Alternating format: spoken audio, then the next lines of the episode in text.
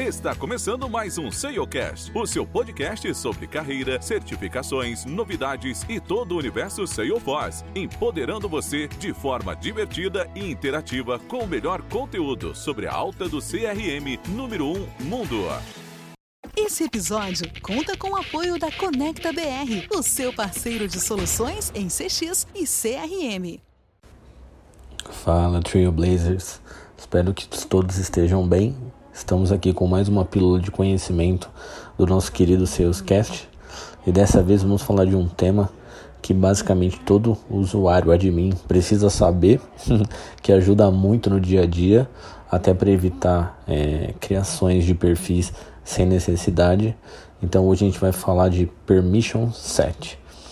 O Permission Set ele é um conjunto de permissões de configurações da plataforma que dão ao usuário acesso a várias ferramentas e funções diferentes do que o perfil dele hoje está configurado. Então são acessos que eu dou que ele não tem no perfil. Então, sendo utilizando um exemplo básico, hoje dentro da companhia, eu posso ter um usuário de vendas que ele visualiza os leads que ele recebe, né? E acompanha todo o tracking daquele lead só que dois usuários seniors da, da equipe precisam excluir leads que não são leads tão qualificados. Então, para não ter que criar um novo perfil para aqueles dois usuários, eu mantenho ele com o mesmo acesso, só que eu insiro um conjunto de permissão, um permission set para esses dois usuários apenas, nominal a eles, para que eles possam ter esse acesso a mais. Então eu acrescento para esses dois usuários um pouco mais de poder naquele perfil e ele consegue excluir os leads e diferente dos, do perfil normal de vendas. Então ele ajuda a gente né, a, a ter um pouco mais de flexibilidade na plataforma. Então a gente sabe que nem todo usuário é, é igual. Então alguns usuários precisam de algumas permissões diferenciadas mesmo. E para não ter que criar um perfil na hierarquia novo é, a gente usa muito o conjunto de permissões para poder dar esse poder e dar esse gatilho a mais para aquele usuário. Então, é, algumas dicas básicas do, dos permission sets, né? Então a gente consegue fazer essa liberação de, de acesso a mais para esses usuários, né? E atribuir né, esse conjunto de permissão a um único usuário.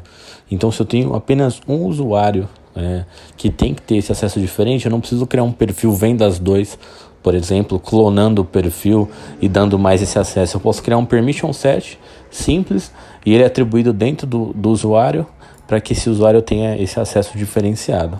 Então ele ajuda muito, né? Então, mas é legal o admin ter uma gestão de todos os permission sets que ele tenha, né?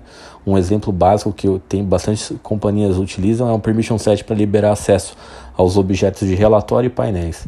Ou seja, nem todos os usuários precisam. Então eu crio um conjuntinho de permissão para liberar dentro do usuário que necessita poder de criar é, ou é, fazer painéis. O, que serve também, outro exemplo muito utilizado, é criar pastas de relatórios e painéis.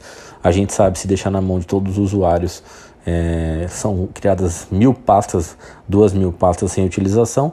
Então você cria um conjunto de permissão para poder gerenciar pastas de relatórios e permite que alguns poucos usuários é, é, heavy users consigam fazer é, a criação de pastas.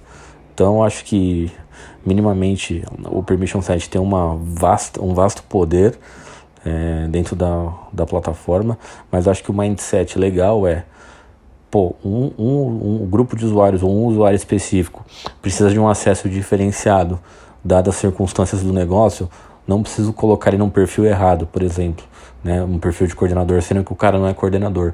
Eu posso liberar um permission set com as permissões que ele precisa, dado aquele produto ou aquele serviço, e implementa esse permission set e assim ele consegue utilizar a plataforma e usufruir da melhor forma.